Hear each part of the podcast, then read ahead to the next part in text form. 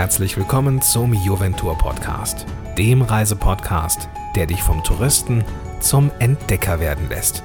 Und jetzt viel Spaß beim Zuhören. Hallo, hier ist Ariane und heute geht es nach Mexico City, also direkt in die Hauptstadt von Mexiko. In Mexiko sagt man oft einfach auch Mexiko zu der Hauptstadt und damit weiß dann auch jeder, dass die Hauptstadt gemeint ist. Und ich fand das am Anfang immer ein wenig verwirrend, wenn auf den Straßenschildern auf Autobahnen zum Beispiel Mexiko geschrieben stand, weil ich dachte, hä, ich bin doch eigentlich schon in Mexiko. Aber ja, damit ist natürlich die Hauptstadt gemeint. Wie immer gibt es im mexikanischen Spanisch immer ein Wort mit vielen Bedeutungen oder viele Worte mit der gleichen Bedeutung und so ist es auch bei Mexico City. Manchmal hört man noch DF oder LDF. DF heißt Distrito Federal, also sowas wie Washington DC zum Beispiel. Aber seit Januar 2016 ist es nicht mehr ein Distrito, also ein District, sondern eine waschechte Stadt. Also hat quasi den Autonomiestatus einer Stadt und heißt jetzt eben Ciudad de Mexico.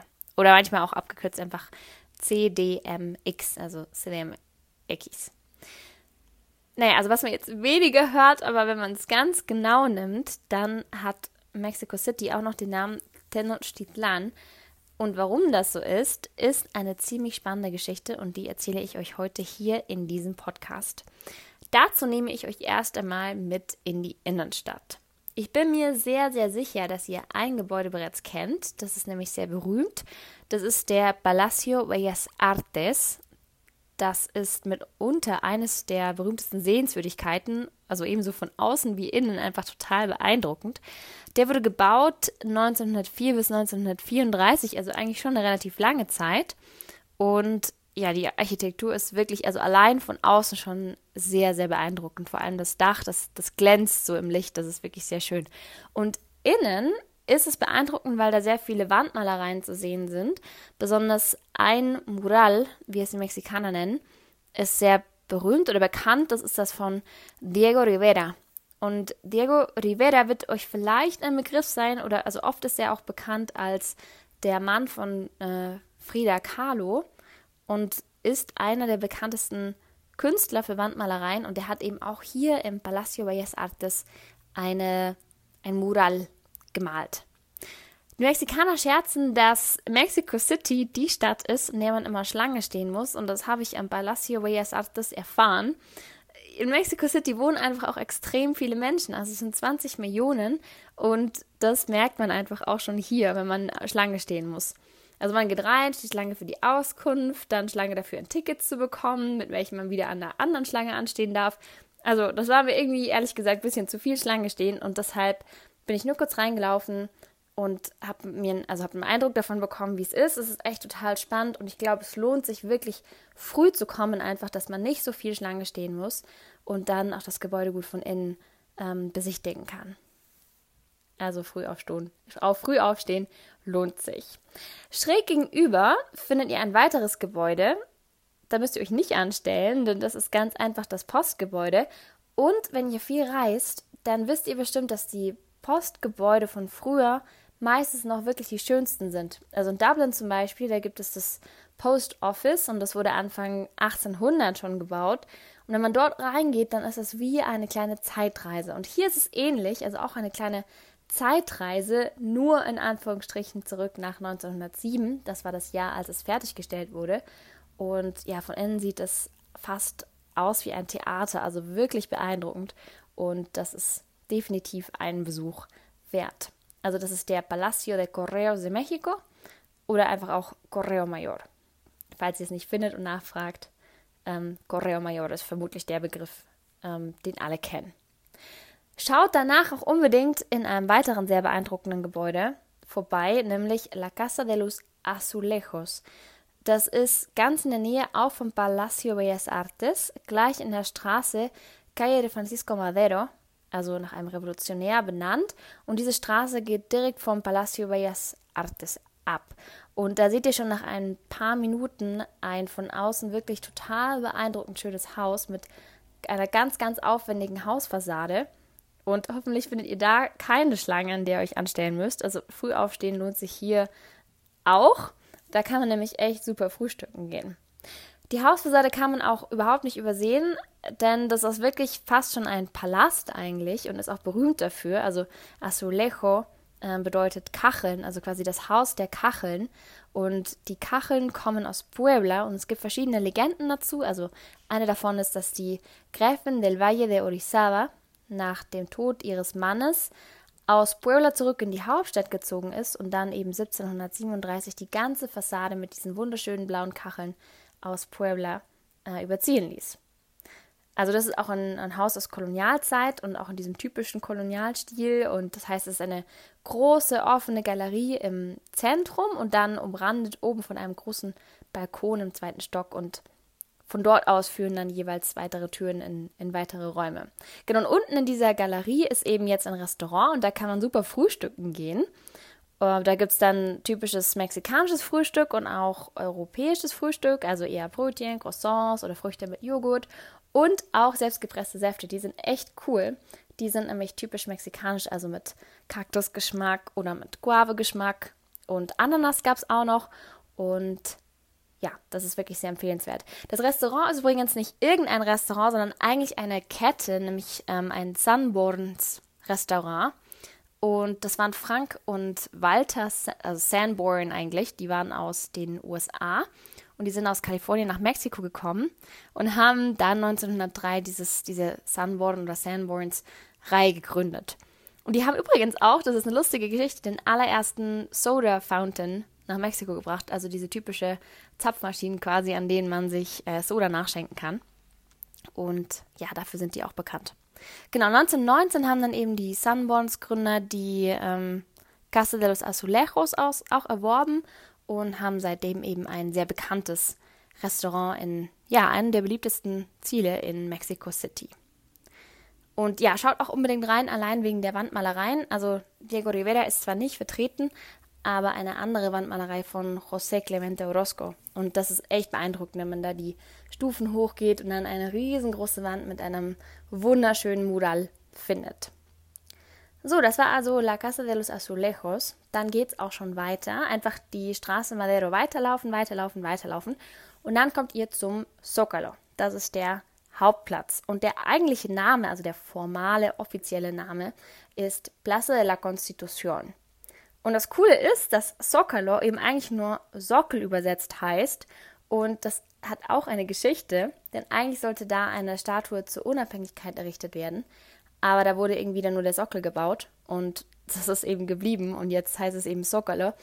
Und das ist so krass geblieben, dass auch andere Städte wie Oaxaca oder Guadalajara jetzt auch ihren zentralen Platz einfach Zócalo nennen. Da kann man übrigens super Fotos machen. Ähm, wenn ihr auch schon in Cancun wart oder zumindest im Podcast mit dabei wart, habe ich euch erzählt, dass da ganz große Buchstaben sind vorne am Strand mit Cancun. Auch solche tollen, berühmt-berüchtigten Buchstaben gibt es hier, also einfach mit CDMX äh, für Ciudad de Mexico.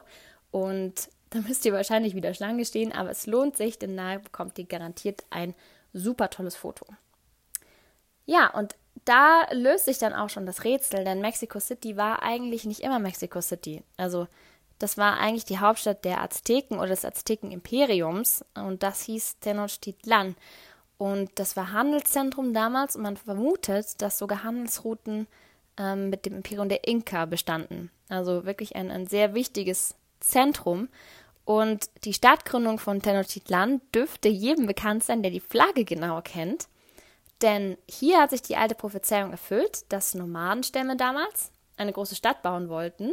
Und zwar genau dort, wo ein Adler auf einem Kaktus sitzend eine Schlange im Schnabel haben würde. Und genau das sieht man jetzt eben auf der Flagge, also dieser Adler, der auf einem Kaktus sitzt und dann diese Schlange im Schnabel hat.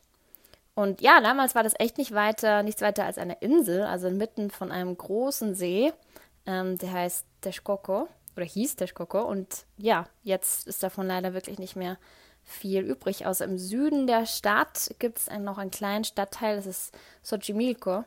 Und da sieht man noch diesen, diesen Fluss. Also es war damals ähnlich wie in Venedig, dass man einfach mehrere kleine Inseln hatte und man sich über diesen Fluss äh, bewegt hat. Und das wurde aber dann alles von den Spaniern zerstört. Ähm, das war 1519, als dann ähm, Hernán Cortés aus Spanien eintraf und dann den Aztekenkönig Moctezuma besiegt hat. Und man weiß bis heute nicht, wie er es genau gemacht hat. Es waren nämlich viel mehr indigene Einwohner als Spanier.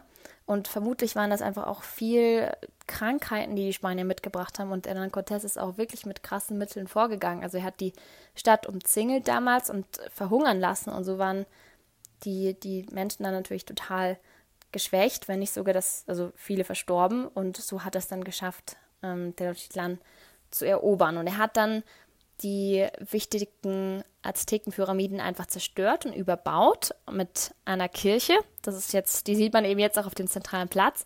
Und direkt daneben sieht man eben auch noch die Pyramiden von damals und also die Ruinen. Und die hat man auch erst vor, ich glaube, 30 oder 40 Jahren genauer entdeckt, das, also per Zufall. Und das sind eben die Ruinen von damals noch. Und jetzt finden immer noch Ausgrabungen statt, sodass man sich eben die Geschichte ein bisschen mehr zusammenlegen kann. Das kann man auch besichtigen. Also es ist jetzt wie ein kleines Museum und das ist wirklich sehr, sehr spannend. Das lohnt sich auch auf jeden Fall. Wenn euch das generell interessiert, in der Nähe von Mexico City ist noch eine weitere ähm, Aztekenstätte, also Teotihuacan. Und das sind die großen berühmten Pyramiden, ähnlich wie Chichen Itza, ähm, nur dass man auf diese Pyramiden auch draufklettern kann. Also wer sich dafür interessiert, das ist auf jeden Fall ein, einen Ausflug wert.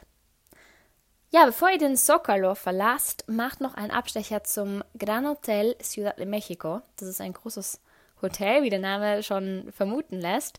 Das ist total schön. Es wurde 1899 gebaut, aber bekannt ist es vor allem wegen des James Bonds Film. Und zwar ist da die Anfangsszene spielt in Me also Mexico City und da sieht man eben dieses Hotel. Und ja, ich habe den, ich habe den ähm, einen Angestellten vom Hotel gefragt, ja, ist es genau das das Hotel von, von James Bond und er musste lachen, hat schon fast die Augen verdreht und meinte, ja, äh, das ist auf jeden Fall das Hotel. Und es, ja, sieht sehr, sehr schön aus. Also auch tolle, ähm, ja, toll zum einfach kurz reinschauen und einen Eindruck davon zu bekommen.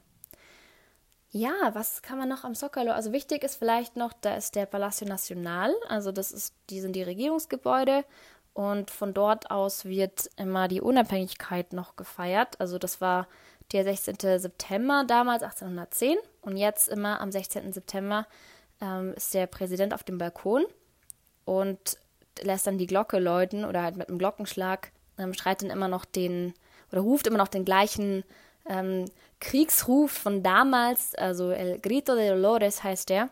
Und das hat damals Miguel Hidalgo y Costilla ähm, damals eben ähm, auch gerufen und von, von dort aus, von diesem Moment an, ist dann die ähm, mexikanische Revolution losgegangen. Äh, ja, Unabhängigkeit, Entschuldigung, nicht Revolution. Äh, genau. So. Das äh, war der Zocalo, ganz grob. Und was mir jetzt als Argentinierin schwerfällt zu sagen, also geht am besten nicht von dort aus die Avenida República de Argentina weiter. Denn wenn ihr die weiterlauft, dann kommt ihr in eine Gegend, die nicht ganz so sicher ist. Das ist Tepito. Also tagsüber passiert eigentlich nichts, aber sie ist halt bekannt dafür, dass sie einen großen Schwarzmarkt hat und dass es da eben ja einen Flohmarkt mit vielen gefakten Sachen gibt und deswegen macht am besten da einfach einen Bogen rum. Also besser ist, wenn ihr die Straße República de Guatemala nehmt, also quasi, wenn man von oben drauf schaut, nach links abbiegt und von dort aus kommt ihr dann auch ganz, äh, ganz in der Nähe auf, den, auf die Plaza Santo Domingo. Und die ist auch nochmal sehr, sehr schön und da gibt es auch viele tolle beeindruckende Gebäude, zum Beispiel die jetzt äh, Medizinfakultät, die war früher Palacio de la Inquisición, ähm, also Inquisitionspalast wahrscheinlich übersetzt. Und das hat geendet mit dem mexikanischen Unabhängigkeitskrieg. Und dann hat man sich überlegt, hm, was macht man aus diesem, ja, aus diesem Gebäude nun? Und jetzt ist da einfach die Fakultät für Medizin drin. Und das ist auch sehr schön. Da kann man einfach reingehen und ähm, ja, hat dann sehr viele Studenten natürlich dort, aber auch sehr viele äh, Touristen. Und von dort könnt ihr super schnell auf die Plaza Garibaldi gehen. Das ist das Zuhause der Mariachi und das schon seit 1920. Und da sieht man echt total viele Mariachi, die kann man sich auch äh, buchen. Also muss man natürlich ein bisschen was dafür zahlen, aber dann kann man sich ein Lied wünschen oder man, oft ist es auch so, wenn Mexikaner zum Beispiel Feste feiern und irgendwie Mariachi brauchen, dann gehen sie auf die Plaza Garibaldi und ähm, ja, bestellen sich Mariachi nach Hause. Das ist schon ziemlich cool. Und da sieht man auch eine so eine, ähm, ja, Boulevard, also eine, so eine kleine Straße und da sind die ganz großen Helden, die Mariachi-Helden, so wie zum Beispiel Jorge Negrete, José Alfredo Jiménez, Pedro Infante, also wirklich total große Namen in Mexiko und die sind da als äh, Statuen und das ist ziemlich cool, da vorbeizulaufen oder durchzulaufen, so rum. Ja, auf der Plaza ist auch noch für die großen Tequila-Fans ein Museo del Tequila y del Mezcal, also ein Tequila-Museum. Und da kann man auch oben ist ein Restaurant, da kann man auch super essen. Und das war schon ziemlich interessant. Also ich glaube, ich habe noch nie so viele Tequilas auf einen Fleck gesehen. Und ja, da wird auch nochmal gut erklärt, also Tequila und Mezcal sind ja die beiden Spiritosen sozusagen. Und ich wusste erst gar nicht, was der Unterschied ist. Also Tequila wird nur aus der blauen Agave gewonnen und Mezcal aus allen anderen Agaven. Und ja, das lernt man auch auf jeden Fall in diesem Museum. Und wer dann Hunger bekommt oder Durst, der kann dann dort auch Tacos und ähnliches bestellen. Und Tequila und Mezcal natürlich probieren im Restaurant im zweiten Stockwerk. Ja, von dort aus bin ich dann weiter auf den Paseo de la Reforma gegangen. Das ist eine riesige Straße und das ist wirklich kein Scherz. Die ist einfach riesig. Die ist 14,7 Kilometer lang. Und das war ein Projekt von dem König Maximilian damals, also während der zweiten französischen Invasion, also in den 1860ern. Und der Grund war, dass der König eine Straße wollte, die das, also sein eigenes Schloss, das Castillo Chapultepec, mit der Innenstadt verbinden sollte. Und so hatte dann diese Straße in Auftrag gegeben und ja, also Vorbild waren zum Beispiel die Champs-Élysées und das merkt man auch, das ist wirklich eine riesengroße, lange und auch teilweise sehr prunkvolle Straße. Und wenn man diese Straße entlang läuft, gibt es noch verschiedene Punkte, die, die wichtig sind oder die ja typisch sind, also Sehenswürdigkeiten einfach. Dazu gehört zum Beispiel das Monumento a la Revolución. Das war in Auftrag gegeben damals vom Präsidenten Porfirio Diaz und ursprünglich sollte das einfach ein weiterer ein weiteres Regierungsgebäude werden, aber dazu ist es dann nie gekommen, weil die Revolution dazwischen gekommen ist und jetzt ist es eben das Monumento a la Revolución, das Revolutionsmonument und man sagt, dass auch einige Revolutionäre, also zum Beispiel Madero, ähm, dort begraben sind. Und ein weiterer wichtiger Punkt ist dann der Ángel de la Independencia. Das ist der Unabhängigkeitsengel, also eine riesengroße Säule, ähnlich wie die in Berlin. Das war übrigens auch Vorbild, also die Engelstatue in ähm, Berlin und auch vom Porfirio in Auftrag gegeben. Und ja, Mexico City ist eine Erdbebenstadt und es gab schon mal ein ziemlich großes 1910, ähm, dann auch wieder 1957 und durch diese Erdbeben ist der Anchel teilweise zerstört worden und dann einfach wieder ähm, errichtet worden. Aber beim letzten Erdbeben ähm, ist nichts passiert. Wenn man weitergeht, dann sieht man auch die größte, ähm, das größte Gebäude, das größte Hochhaus. Das ist 225 Meter hoch, das ist die Torre Mayor. Und kurz dahinter, das ist echt eine lustige Geschichte. Das ist ähm, ein Denkmal eigentlich. Es heißt Estela de Luz, offiziell. Aber die Mexikaner nennen es Suave Crema. Und Suave Crema ist eigentlich eine Süßigkeit aus äh, zwei Waffeln, die aneinander, ähm, also eine Schicht Waffel, dann eine Schicht, ähm, ja, Zuckermasse quasi und dann wieder Waffeln drauf. Und das ist typisch, das nennt man Suave Crema. Und so sieht dieser Turm auch wirklich aus. Und deswegen hat man, also sagen die Mexikaner einfach Suave Crema zu diesem äh, Turm. Und kurz dahinter, da ist dann äh, der Park, in dem der König damals gewohnt hat, der eben auch diesen, dieses Paseo de la Reforma in Auftrag gegeben hat. Das ist der Bosque de Chapultepec mit dem Schloss, also dem Castillo de Chapultepec. Und ja, in diesem Castillo haben auch lange Zeit noch Präsidenten drin gewohnt. Nördlich davon ist eine ziemlich schicke Gegend. Das ist die ähm, Gegend der ähm, Embassies, also der, wie sagt man, Embajadas, jetzt fällt mir das deutsche Wort dazu gar nicht ein. Äh, jedenfalls, also da kann man, ähm, ja, da sieht man ziemlich schicke Gebäude, ziemlich viele Restaurants auch, eine große Shopping Mall. Also es ist nett zum, zum Spa also Spazieren oder Bummeln und sehr gut zum Essen übrigens. Und wenn man da eine Weile lang, ähm, also an der Hauptstraße entlang geht, da kommt man zu einem sehr beeindruckenden Gebäude. Das ist das Sumaya Museo. Ein Museum, das der reichste Mexikaner derzeit gebaut hat. Und das ist eine private Sammlung, die er dort ausstellt. Und er hat auch zum Beispiel Gemälde von Dali. Genau, also das ist Polanco. Wie gesagt, da kann man auch sehr gut Abendessen gehen. Das ist ähm, sehr gemütlich, wenn da alle Lichter an sind und dann kann man draußen in Restaurants ähm, sitzen. Also das ist ja sehr schön. Übrigens, wenn wir es gerade vom Essen haben, also Street Food an sich ist ja in Mexiko eigentlich ziemlich cool. Da ist es jetzt weniger zu empfehlen in Mexico City, einfach wegen der, der doch sehr schlechten Luft. Also selbst Mexikaner haben da gesagt, sie sind da ziemlich vorsichtig. Also Mexikaner, die aus den umliegenden Regionen kommen. Ähm, wahrscheinlich bräuchte man einfach eine Weile, um sich daran zu gewöhnen. Und genau, deswegen ist es empfehlenswert, einfach einen Bogen um Street Food zu machen in Mexico City. Ja, also Mexico City ist echt eine, eine riesige Stadt und mit der Tour, die ich euch jetzt gegeben habe, ist noch lange nicht alles gesehen. Deshalb gibt es eine zweite Podcast-Folge über Mexico City und da wird es ein wenig weniger turbulent. Da geht es nämlich in den Süden und zwar gehen wir da oder starten wir da bei einem Haus, das sehr bekannt ist, das die Casa Azul. Und zwar ist das das Haus, in dem Frida Kahlo gewohnt hat. Und das liegt in einem Stadtteil Coyoacán. Ja, wenn ihr gespannt seid, wenn ihr mitkommen möchtet zum Haus von Frida Kahlo und von dort aus nochmal die Gegend ein bisschen ähm, kennenlernen möchtet, dann bleibt auf jeden Fall dabei. Seid gespannt auf die nächste Podcast-Folge. Und bis dahin sage ich wie immer, bis bald Hasta luego. Und hast du Lust bekommen zu verreisen? Wenn ja, dann besuche Juventur im Netz unter www.juventur.de. Bis zum nächsten Mal.